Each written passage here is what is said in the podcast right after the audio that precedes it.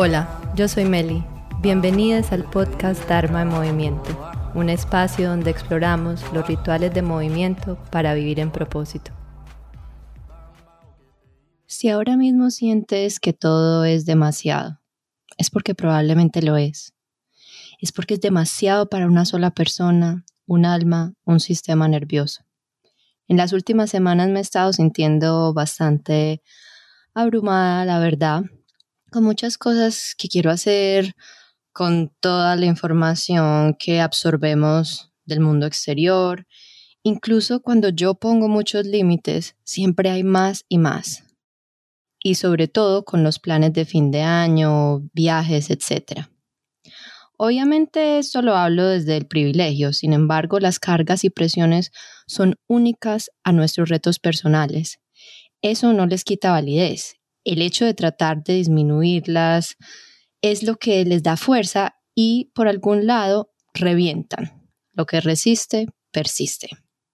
Siempre tenemos la oportunidad de ver desde la gratitud y esos cambios de perspectiva ayudan, pero también es importante saber cuándo algo es demasiado para nosotros en un momento determinado y cuándo es hora de poner límites. A lo largo de la existencia de los humanos nunca hemos podido saber todo lo que está pasando en el mundo, ni arreglarlo todo, ni hacerlo todo, ni ser buenos en todo.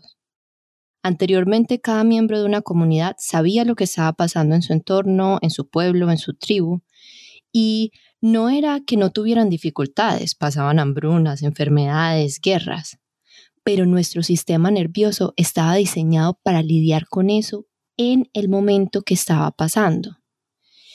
Ese estrés inmediato se resolvía en comunidad, se encontraba la solución, fuera una cuestión de paso de tiempo, etc. Y luego venían momentos de paz y de recuperación.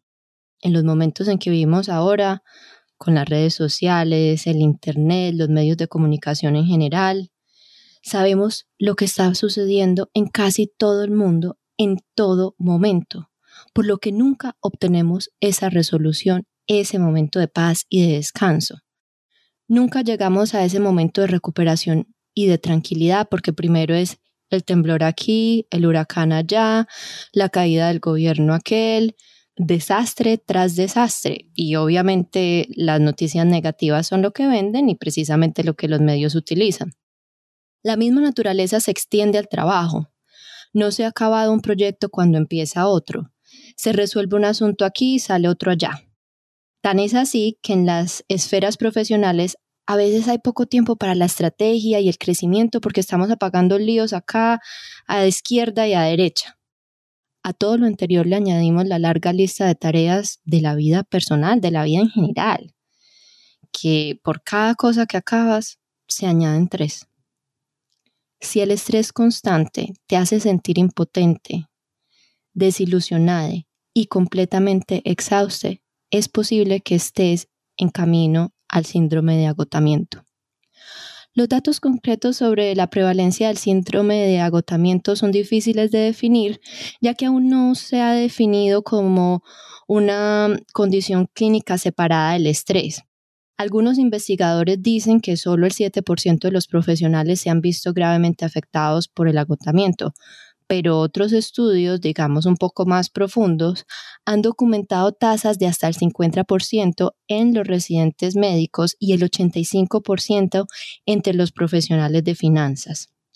Una encuesta de ComPsych, una empresa de servicios de soporte de recursos humanos de más de 5.100 trabajadores norteamericanos encontró que el 62% sentía altos niveles de estrés, pérdida de control y fatiga extrema.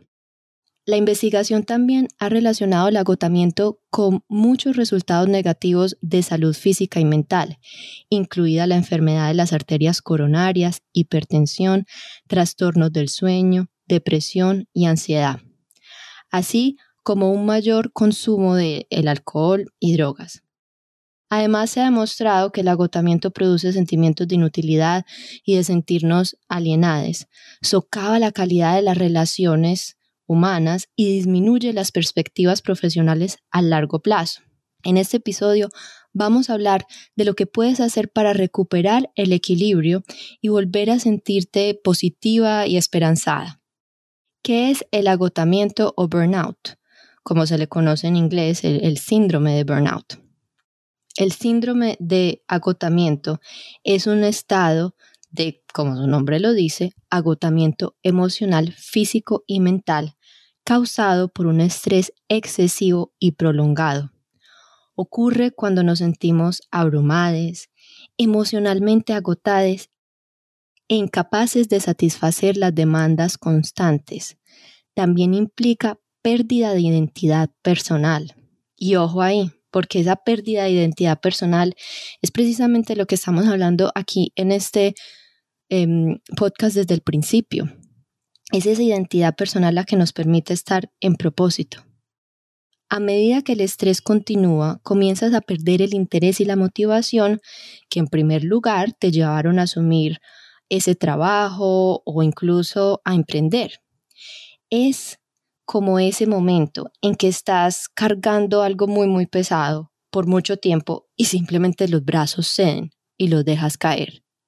Ya no importa qué tan importante sea eso aparentemente, simplemente no das más.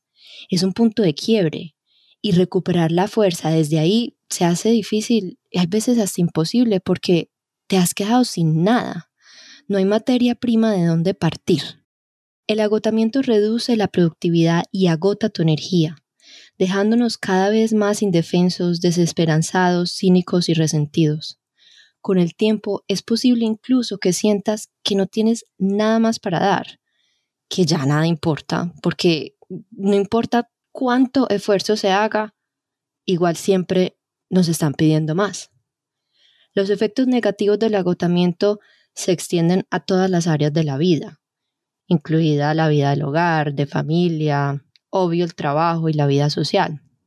Puede causar cambios a largo plazo en el cuerpo que además nos hacen vulnerables a enfermedades como resfriados o gripa y si se mantiene aún más prolongadamente expresiones de genes por causas de estrés que desencadenan las famosas enfermedades sin causa aparente.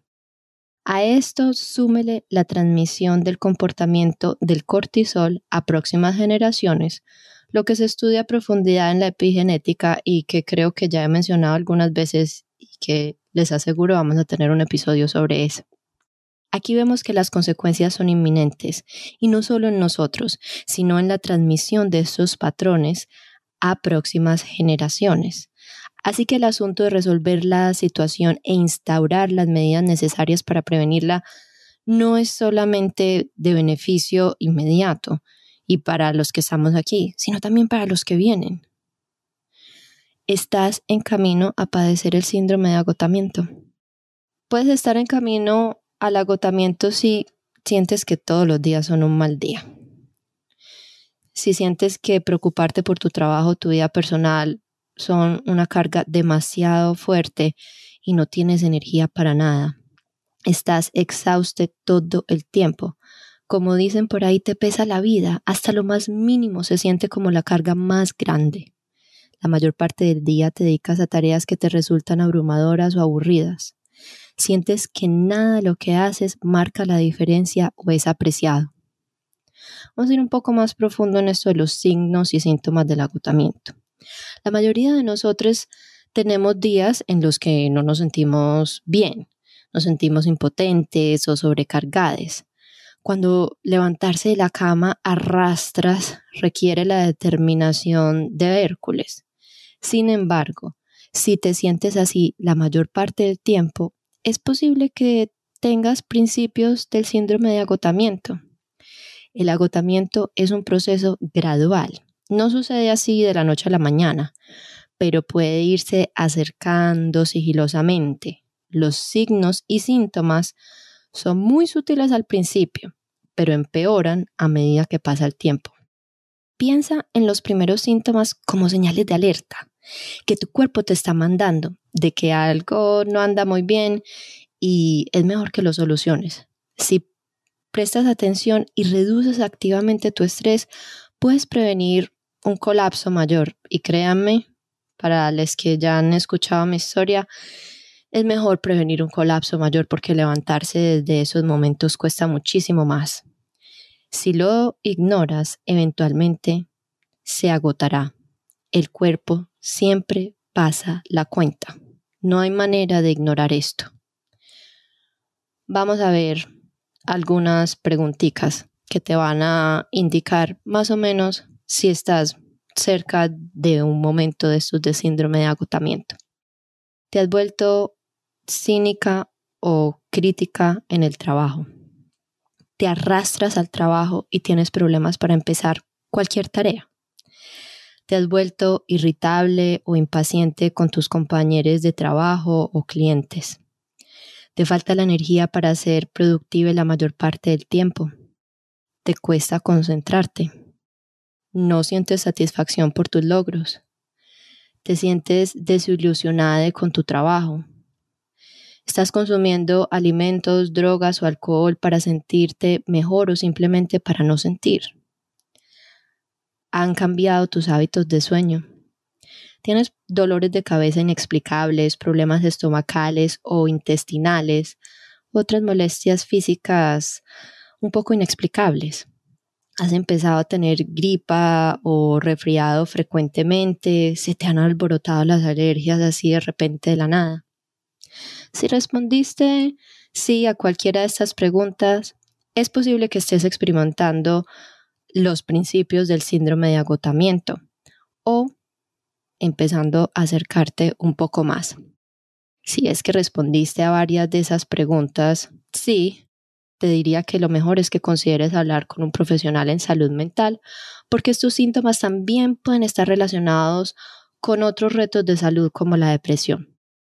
Si ves que el asunto viene por falta de claridad en tu propósito y motivación, considera trabajar con un coach u otro profesional que pueda ayudarte a encontrar y definir lo que en verdad es importante para ti. Vamos a ver algunas otras eh, características de este síndrome. Sensación de fracaso y desconfianza. Sentirte indefensa, atrapada y derrotada. Sentirte que no tienes control sobre tu trabajo. El hecho de sentirnos que no tenemos algo de control, agencia, esa es la palabra clave, es uno de los principales motivos que nos causa demasiado estrés.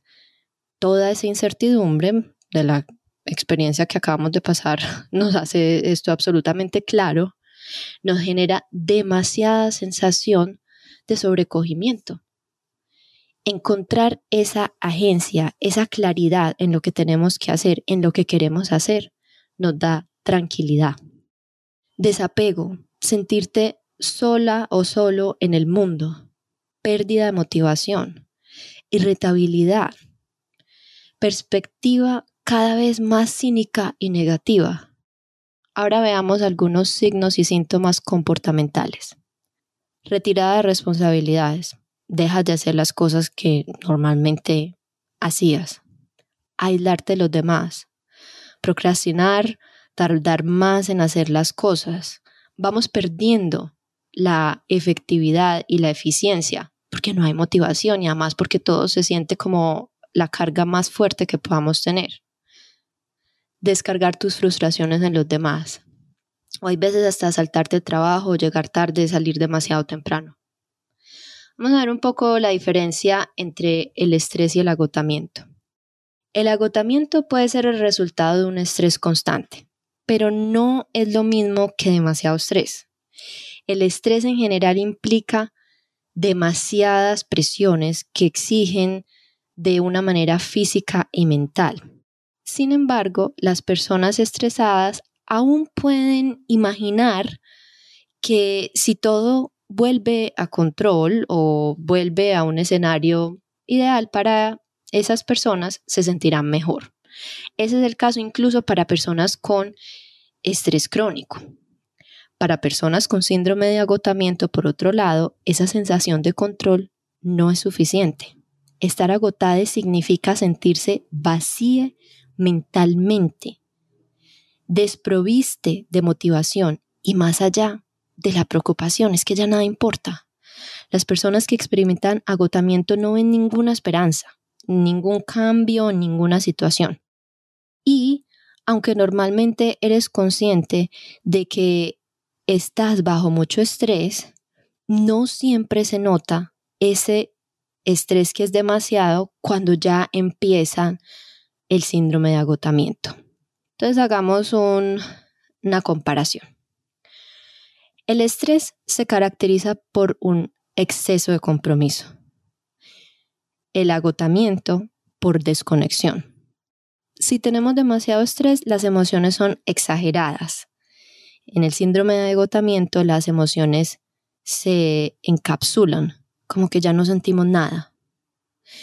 Si el asunto es de demasiado estrés, pues produce como urgencia e hiperactividad, es más una reacción ansiosa. Por el lado del el síndrome de agotamiento, es un asunto más de apatía y desesperanza.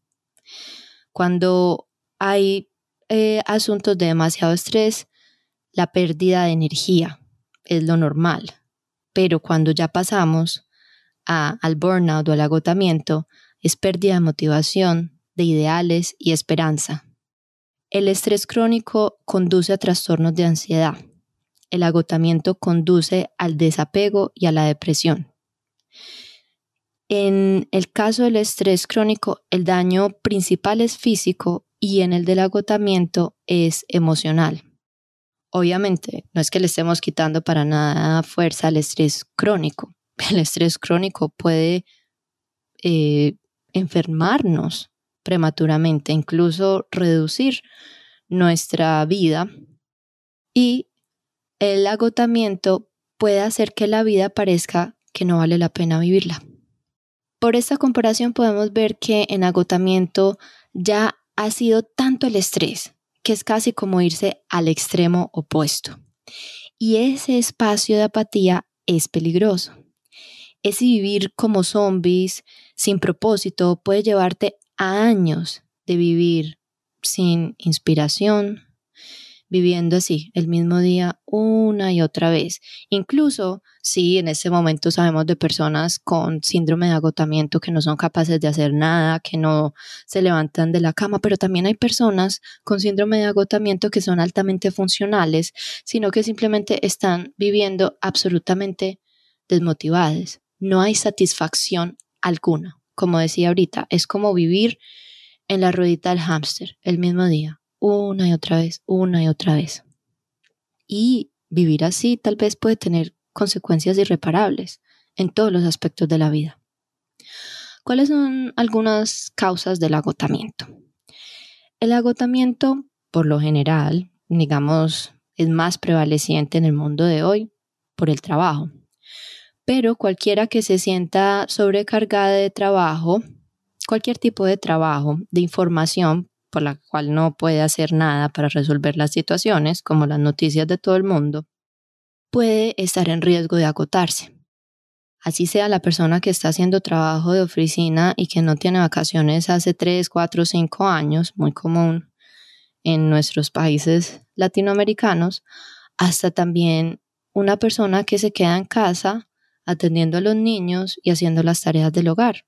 Hay veces eso también puede ser demasiado. El agotamiento no es causado únicamente por el trabajo, como decíamos ahorita, o por demasiadas responsabilidades. Hay otros factores que también pueden contribuir, que incluyen el estilo de vida, incluso rasgos de la personalidad. De hecho, lo que haces en tu tiempo libre y tu perspectiva sobre el mundo puede jugar un lugar muy importante en causar ese estrés abrumador, tanto como las exigencias del trabajo o el hogar. Veamos algunas causas relacionadas con el trabajo. Sentir que tienes poco o casi ningún control sobre lo que tú haces. Falta de reconocimiento o recompensa por un buen trabajo. Expectativas laborales poco claras o demasiado exigentes. Hacer un trabajo monótono o sin desafíos trabajar en un entorno caótico o de alta presión. Veamos ahora causas relacionadas al estilo de vida. trabajar demasiado sin tiempo suficiente para socializar, para relajarse, para divertirse. En el episodio 4 con Cameron Stizal precisamente hablábamos de la importancia que tiene no centrar la vida alrededor del trabajo, sino que sea un componente. Claro está, es importante. Pero hay otros aspectos que también son importantes. Falta de relaciones fuertes y de grupo de apoyo asumir demasiadas responsabilidades sin suficiente ayuda de los demás, no dormir lo suficiente, hay veces exceso de ejercicio. Los rasgos de personalidad que pueden contribuir al agotamiento. Tendencias perfeccionistas. Creo que hay muchos que sufrimos de esta. Nada lo suficientemente bueno, siempre hay algo que arreglar. Esto no se puede lanzar, todavía hay más que hacerle visión pesimista de ti mismo y del mundo, precisamente como empezábamos el episodio, la necesidad de tener el control sobre todo lo que está pasando y la incapacidad de delegar en otras personas, así como en general los rasgos de la personalidad tipo A de super rendimiento. ¿Cómo podemos manejar el agotamiento? Porque la realidad es que vivimos en un mundo donde muchos de estos factores se nos pueden presentar a todos, ya sea que reconozcas las señales de advertencia de un síndrome de agotamiento inminente o que hayas pasado el punto de no retorno, tratar de superar el agotamiento y luego volver a la misma manera de vivir solo causará más daño emocional y físico. Si estás notando esas señales, ahora es el momento de hacer una pausa, de escuchar atentamente, y cambiar de dirección, aprendiendo cómo puedes ayudarte a ti mismo a superar esta situación, a volver a sentirte saludable y a implantar los límites necesarios y el estilo de vida que evite volver a este extremo. Como mencionaba al principio, nuestra vida actual tiene muchas fuentes que nos pueden generar agotamiento redes sociales, mejor dicho, el sinfín de tareas del hogar, todas las listas de todo lo que hay que hacer, las vueltas, las cuentas. Por otro lado, también todo lo que queremos aprender, todo lo que queremos leer, ver, viajar, etc. Además de muchas otras imposiciones que ni siquiera son nuestras y vienen de creencias exteriores.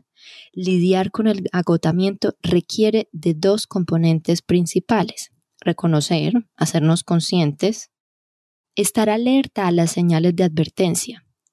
Ahí es donde tener una relación íntima y estrecha con nuestro instrumento, nuestro cuerpo, es clave. El perfecto equilibrio no existe. Pero cuando nos alejamos mucho de ese rango de centro, es importante tomarnos esas señales en serio y darle absoluta prioridad a las medidas necesarias para volver a él. Y el otro punto es rehacer. La maravilla de tener estos cuerpos humanos, de este aparato humano tan generoso y de nuestros cerebros con neuroplasticidad es que nos permiten enmendar el año de vivir en los extremos si aprendemos a gestionar el estrés de una manera consciente.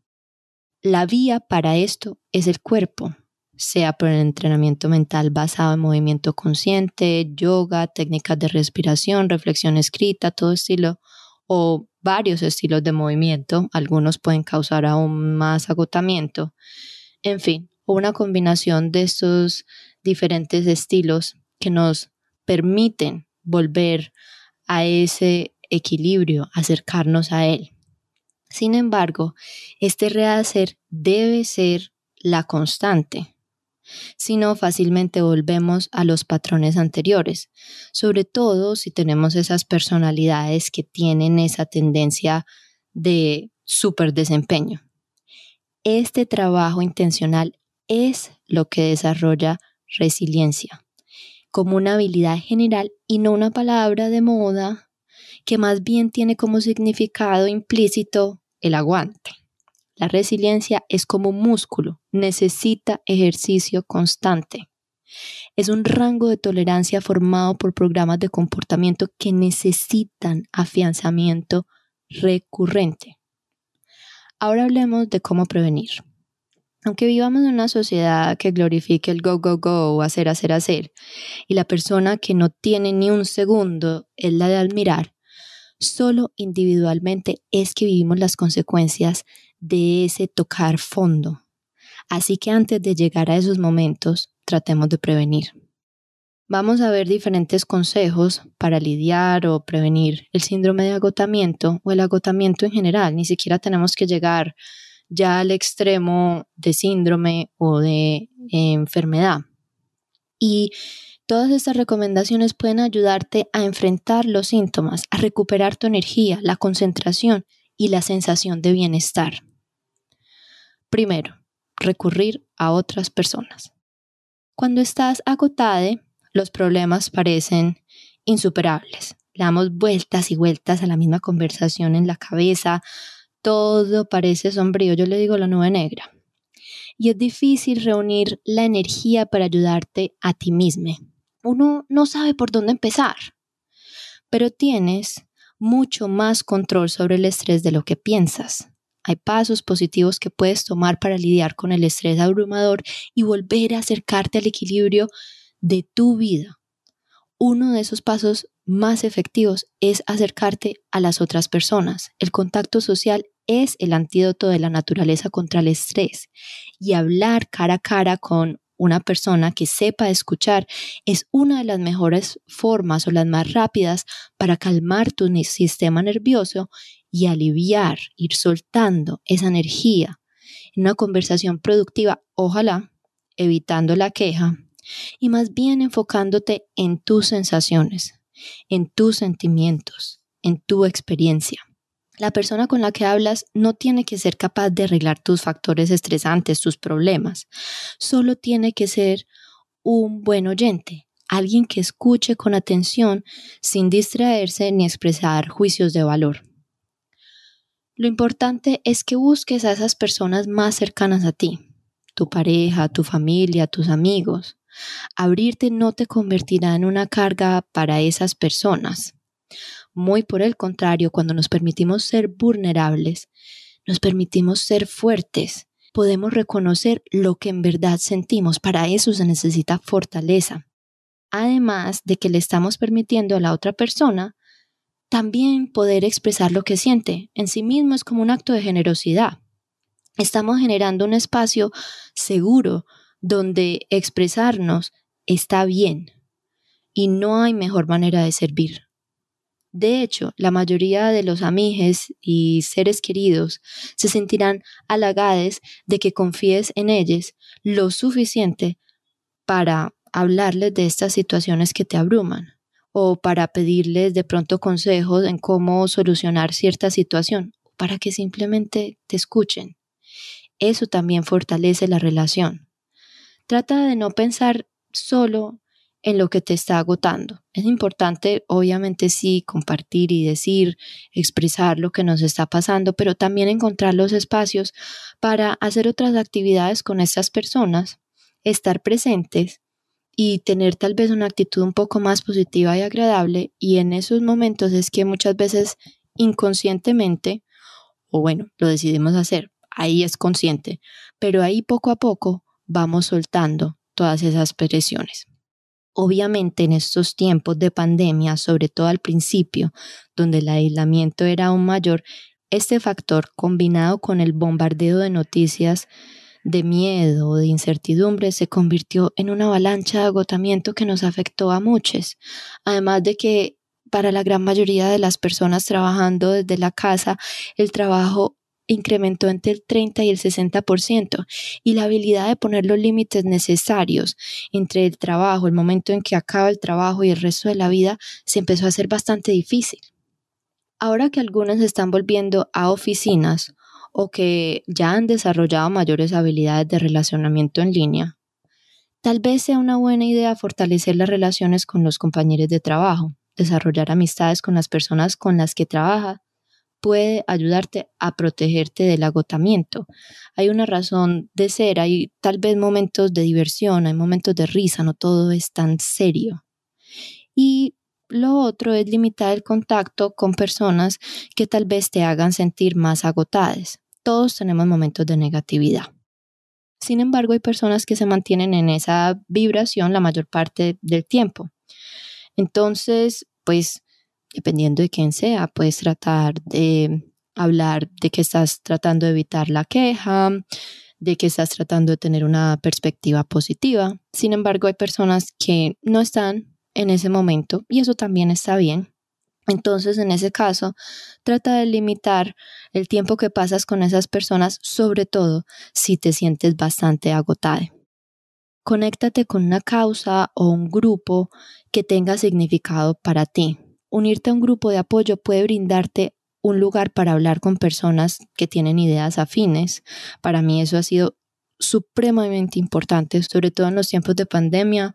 Eh, me he beneficiado de muchísimos grupos así sea conversando por Zoom.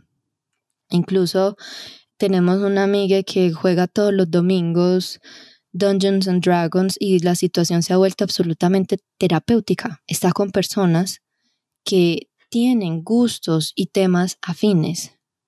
Eso nos ayuda a lidiar con el estrés diario y a hacer nuevas amistades. Estas conversaciones con mayor significado le dan significado a nuestro vivir y a los diferentes roles que jugamos en nuestros espacios.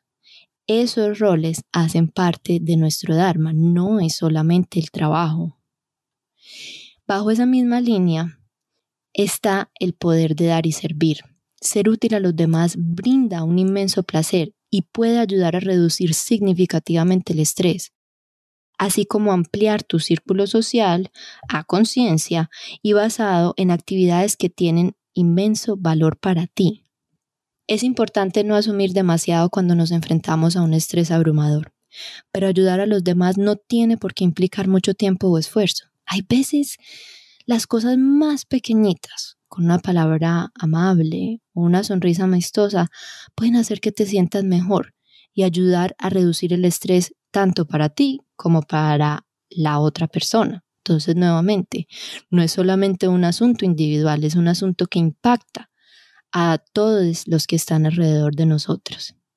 Dos, replantea la forma en la que ves el trabajo. Ya mencioné en el eh, episodio 4, hicimos un análisis profundo de esta situación, pero vamos a hacer un repaso aquí de los puntos principales. Ya sea que tengas un trabajo que te mantenga a toda, o que sea un asunto monótono, e insatisfactorio. La forma más efectiva de compartir el agotamiento laboral es encontrar una labor que a ti te guste. Por supuesto, para muchos de nosotros cambiar de trabajo o carrera está lejos de una solución práctica o pronta o cercana. Sin embargo, sea cual sea la situación, todavía hay cosas que puedes hacer para mejorar tu estado mental en esta circunstancia. Trata de encontrar algo de valor en tu trabajo. Incluso en algunos trabajos repetitivos, operativos, mundanos, muchas veces puedes centrarte en cómo esa función ayuda a otros. Por ejemplo, proporciona un producto o servicio muy necesario. Concéntrate en los aspectos del trabajo que disfrutas, incluso si solo se trata de conversar con los compañeros del trabajo durante el almuerzo o los momentos de descanso. También cambiar la actitud hacia tu trabajo puede ayudarte a recuperar un sentido de propósito y de control. Ese control es lo que nos ayuda a sentir que podemos hacer algo, que no estamos absolutamente desesperanzados y nos ayuda a mantenernos en rasgos de estrés normales. Si logras elevar tu energía bajo estas circunstancias, abrirás espacios para que se presenten nuevas oportunidades que tal vez sean más satisfactorias y estén más alineadas contigo, tus intereses y tus habilidades. Encuentra un equilibrio en tu vida. Si definitivamente no te gusta tu trabajo, eso también lo entiendo. A veces, por más que hagamos los más grandes esfuerzos, es lo que es. Busca significado y satisfacción entonces en otras partes de tu vida, en tu familia, en tus amistades, en los hobbies, en trabajo voluntario. Concéntrate en las partes de tu vida que te brindan alegría. De ahí precisamente la gran importancia en no hacer el trabajo el centro de la vida, sino parte de ella. En cualquiera de estos dos escenarios, incluso cuando nos gusta lo que hacemos, es importante tener claridad con relación a nuestro propósito. Para esto, con las personas que trabajo directamente, hacemos estudio de arquetipos de Dharma, ejercicios de descubrimiento y relación de intereses, buscamos las causas y medios que te hacen vibrar y resultan naturales a ti. Entendemos la calidad de tu energía y cómo soporta esa energía lo que naturalmente te hace buena. Tener ese conocimiento profundo de nosotros mismos es lo que te llevará a sobrellevar cualquier escenario laboral con mayor gracia y en favor de ti mismo. Tomar tiempo para ti. Si el agotamiento parece inevitable, intenta tomar un descanso completo del trabajo, hacer un alto en el camino para recargarte y reevaluar qué es en verdad importante. Prioridades. Toma tus vacaciones, hay que respetar las vacaciones. Agota tus días de enfermedad, pide una licencia temporal, cualquier cosa para alejarte de la situación que en ese momento te está haciendo daño. Esa es una medida que tal vez pueda contrarrestar los efectos inminentes del agotamiento. Sin embargo, los espacios para ti, más que ese concepto restringido del tiempo libre, deben ser prioritarios en tu vida, deben respetarse como cualquier otra cita, como cualquier otra reunión, como cualquier otro momento con un cliente. Ahí es donde te recargas, sin eso no puedes servir. Sin eso no hay materia prima para la creatividad los espacios para desconectarte del teléfono, para estar en silencio, leer lo que te gusta, ver lejos, moverte a conciencia, dibujar y simplemente ser. Ahorita en el punto 2 hablábamos de las prioridades. Así que vamos a ir un poco más profundo en esto de reevaluar prioridades porque es clave para la prevención del agotamiento. El agotamiento es una señal innegable de que algo importante en tu vida no está funcionando. Tómate el tiempo para pensar en tus metas, en lo que quieres diseñar para tu vida, en tu visión. ¿Estás descuidando algo que realmente es importante para ti? Esta puede ser una oportunidad para redescubrir lo que realmente te hace feliz, para relajarte, sí, y también para darte tiempo para descansar, reflexionar, sanar, crear tu propia estrategia con un poco de más estructura, esa estructura que te dé un norte, que te dé significado.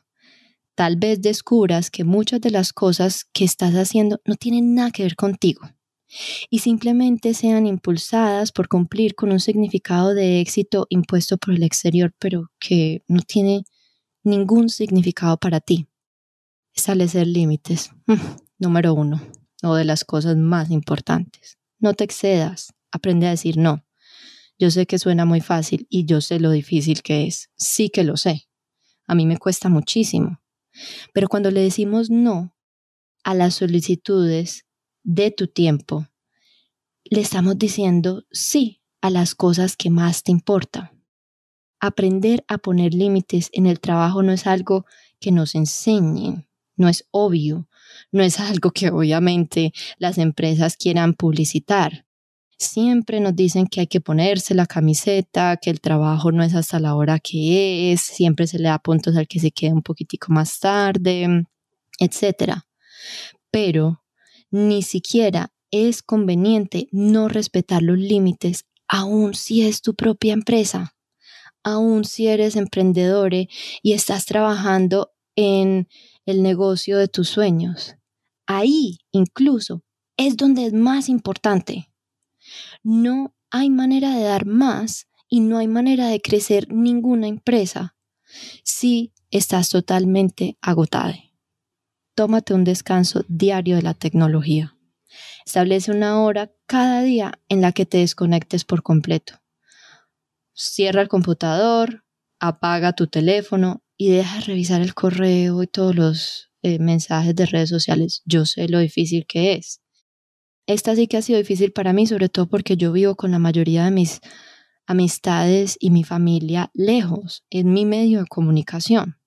Estudios recientes de cronobiología han demostrado que para poder dormir bien en las horas en que es más provechoso dormir, debemos alejarnos de las pantallas a las ocho y media de la noche, para luego poder estar dormides a las diez y media.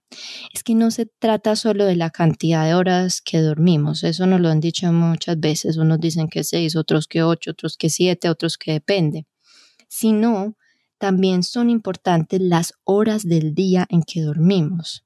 Y estoy preparando un capítulo precisamente de este tema que creo que va a estar bastante interesante.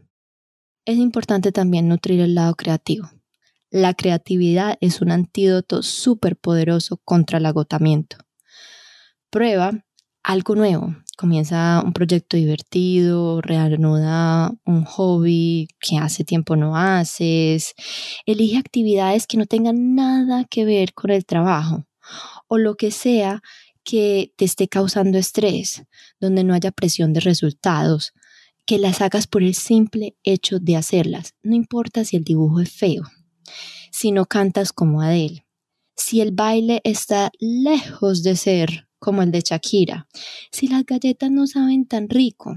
A veces darnos esos espacios de ser estudiantes, aprendices, esa autoautorización de no ser bueno en algo, le pone humor a la vida, que nuevamente es fundamental para soltar todas esas presiones que nos llevan al sobrecogimiento y al agotamiento.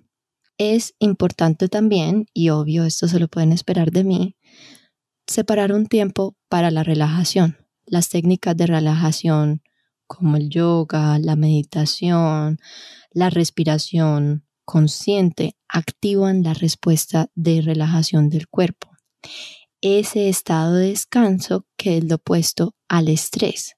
Es cuando el sistema nervioso del estado simpático constante al parasimpático.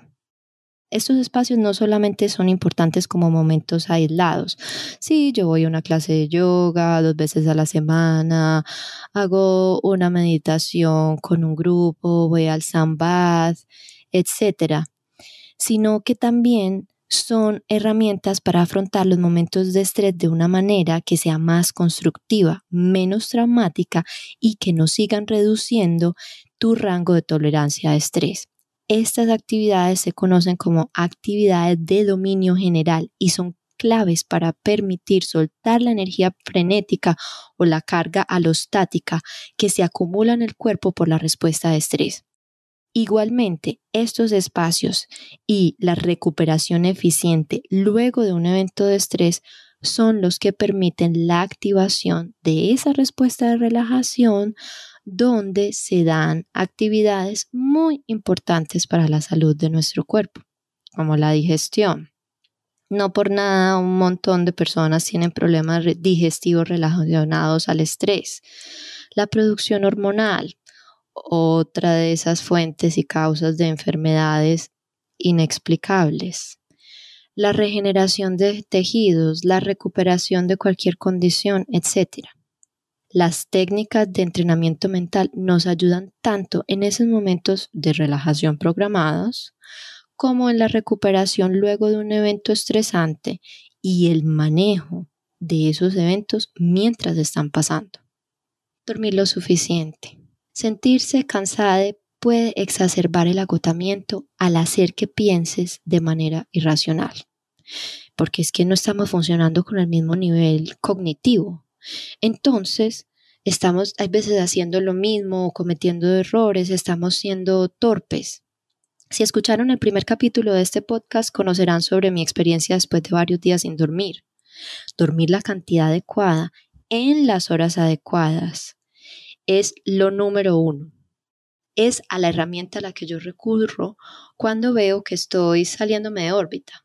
El mal dormir lleva a malas decisiones, peor desempeño cognitivo y más irritabilidad, sin mencionar arrugas, otro temita.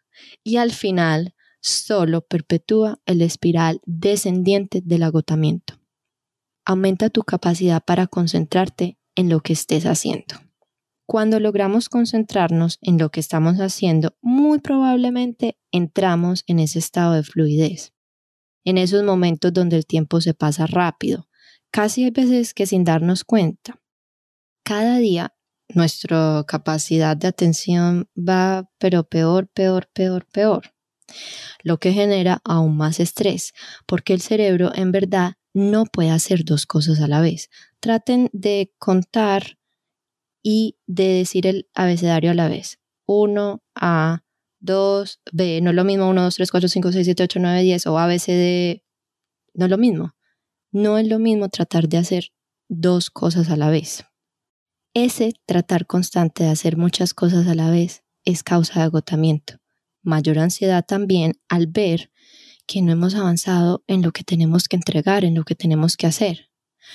Para esto también son fundamentales las prácticas de entrenamiento mental. Ese desarrollo y fortalecimiento de la atención es una de las bases de la gestión de estrés. Nuevamente vemos cómo todo está interconectado. Para muchos de ustedes tal vez la desconcentración y el estrés no tengan ninguna relación y tal vez vivan con ambos a la vez. Pero mejorar la capacidad de concentración es uno de los pilares del entrenamiento mental. Algunas cosas simples con las que puedes empezar desde ya es apagar las notificaciones, alejarte del teléfono cuando vayas a hacer trabajo enfocado, trabajo creativo, revisar el correo después de hacer las tareas prioritarias de tu día y no la primera cosa que haces al empezar tu trabajo. Créeme que si es importante, te lo harán saber. Créeme, si hay algo importante, te lo harán saber. Muévete. Obvio, obvio, no es sorpresa que el movimiento vaya a tener cabida aquí, aun cuando sea lo último que tengas ganas de hacer, cuando estés agotada el movimiento es un poderoso antídoto contra el estrés y el agotamiento. También es algo que puedes hacer ya mismo para mejorar tu estado de ánimo. Y no tiene que ser algo extra vigoroso. Una clase de yin yoga, algo de movimientos restaurativos, un ratico de estiramiento lejos de pantallas, una caminata en la naturaleza suave, solo observando bailarse una cancioncita, no tiene que ser la descarga salsera más poderosa ni el rock and roll más acelerado. Trata de moverte 30 minutos al día por lo menos. Incluso puedes dividirlo en tres momentos de 10 o en seis momentos de 5 minutos. En mi Instagram les he dejado ya dos clases de 5 minutos. Todos tenemos 5 minutos múltiples veces durante el día y si no que lo diga esa aplicación que da tanto susto que se llama Screen Time. Ese tiempo de pantalla para que veas cuánto tiempo estás en el correo, en las redes sociales, en las apps de noticias. Así que en vez de seguir esos impulsos de esos comportamientos habituales que solamente siguen agravando esta sensación de agotamiento, Ve la clasecita los cinco minutos que te ofrezco. Ahí hay dos, pronto ofreceré más y de pronto unas cuantas de diez minutos si prefieres ese intervalo de tres momentos de movimiento al día. El ejercicio rítmico, por ejemplo, los ejercicios de kundalini yoga, el baile, las artes marciales, nadar, donde mueves los brazos y las piernas, son una forma tremendamente efectiva de mejorar tu estado de ánimo de aumentar la energía y de agudizar la concentración, relajar la mente y el cuerpo. Porque es que además de toda esta sobreestimulación, nos mantenemos sentados en una silla, en la misma posición tal vez todo el día. El cuerpo necesita moverse, los ojos necesitan dejar la fatiga de la luz constante y la mente necesita airearse para maximizar el alivio del estrés. En lugar de continuar concentrándote en tus pensamientos, concéntrate en tu cuerpo y cómo se siente mientras te mueves. La sensación de tus pies golpeando el suelo, por ejemplo, o el viento en tu piel. Llevar la atención a esos puntos de sensaciones son la base del entrenamiento mental. Apoya todos tus estados de ánimo y niveles de energía con una dieta saludable. Lo que ingiere tu cuerpo puede tener un gran impacto en tu estado de ánimo y niveles de energía a lo largo del día. Yo no soy experta en alimentación, he leído mucho y tengo los principios que funcionan para mí.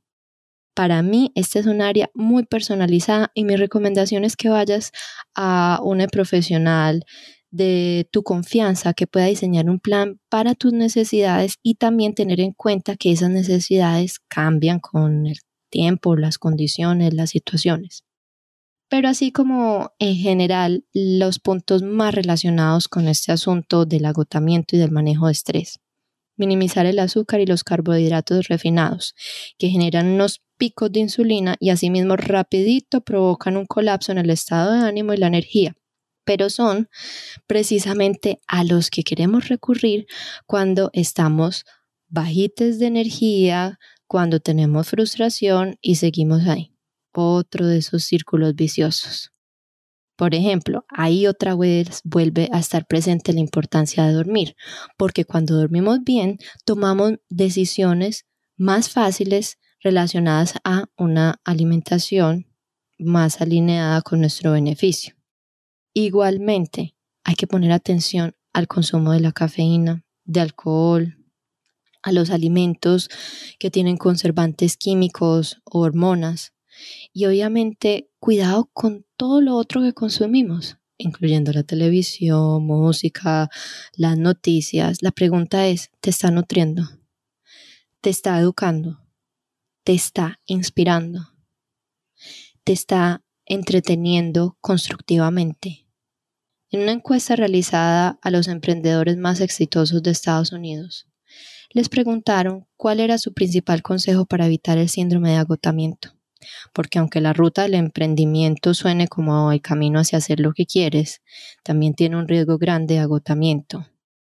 Ya tal vez los límites no se los tengas que poner a tu equipo, al jefe, pero sí a tus clientes, a ti mismo. Y ahora más que nada, y ahora más que nunca es necesario aprender a respetar esos límites porque los negocios siempre demandan más. Siempre hay algo más que se puede hacer, siempre hay algo que puede crecer, siempre hay algo que puede mejorar. Entre otras respuestas, como las recomendaciones que he dado aquí, como dormir mejor, respetar las vacaciones, tomar tiempo para uno mismo, movimiento, meditación, etc., más del 50% mencionaron en su respuesta encontrar aquello que en verdad te gusta hacer y te da significado. Incluso uno de ellos, Dan Price de Gravity Payments, dijo, abro comillas, me quemaría mucho más rápido trabajando 5 horas al día en un trabajo que lastima mi alma que trabajando 15 horas al día en un trabajo que alimenta mi alma. Entonces sí, es una combinación de lo que nos da propósito cuando estamos en propósito, cuando estamos viviendo alineadas con nuestro Dharma, tenemos mucha más energía, nos causa motivación. Probablemente estamos rodeadas de las personas con las que también estamos en alineación y tenemos conversaciones que también tienen significado para nosotros. Sin embargo, también estamos a riesgo de agotamiento por la naturaleza del mundo en el que vivimos hoy y respetar los límites saludables, tener un estilo de vida acorde con estos lineamientos es bastante importante. Hemos cubierto bastante terreno en este episodio y mi idea no es abrumarte más con todas las cosas que debes hacer ahora para evitar o salir del agotamiento, eso sería una gran ironía. Más bien te invito a que escojas una de las recomendaciones que ofrecí aquí y la implantes con determinación, con compromiso férreo contigo mismo. Luego podrás volver a escuchar este episodio y escoger otra cosa que notes puede traer mayor beneficio en ese momento. Se trata de un proceso igualmente gradual. Si ya estás en un caso más agudo, te recomiendo nuevamente buscar la ayuda que necesitas para que la situación no se haga peor. Si quieres trabajar conmigo, puedes pedir tu llamada exploratoria en la sección de entrenamiento mental o guía dármica, dependiendo en lo que te quieras enfocar. No dudes en mandarme tus dudas por correo o DM. Toda la información está en las notas del episodio y espero que encuentres esos momentos para simplemente ser, para conectarte con tu respiración, para conectarte con tu cuerpo, para entender que ya eres suficiente como eres hoy. Muchas gracias por escuchar. Satnam. Te agradezco si puedes compartir este podcast con alguien a quien le pueda servir. Si tienes alguna pregunta, me puedes escribir o mandarme un DM por Instagram. Satnam.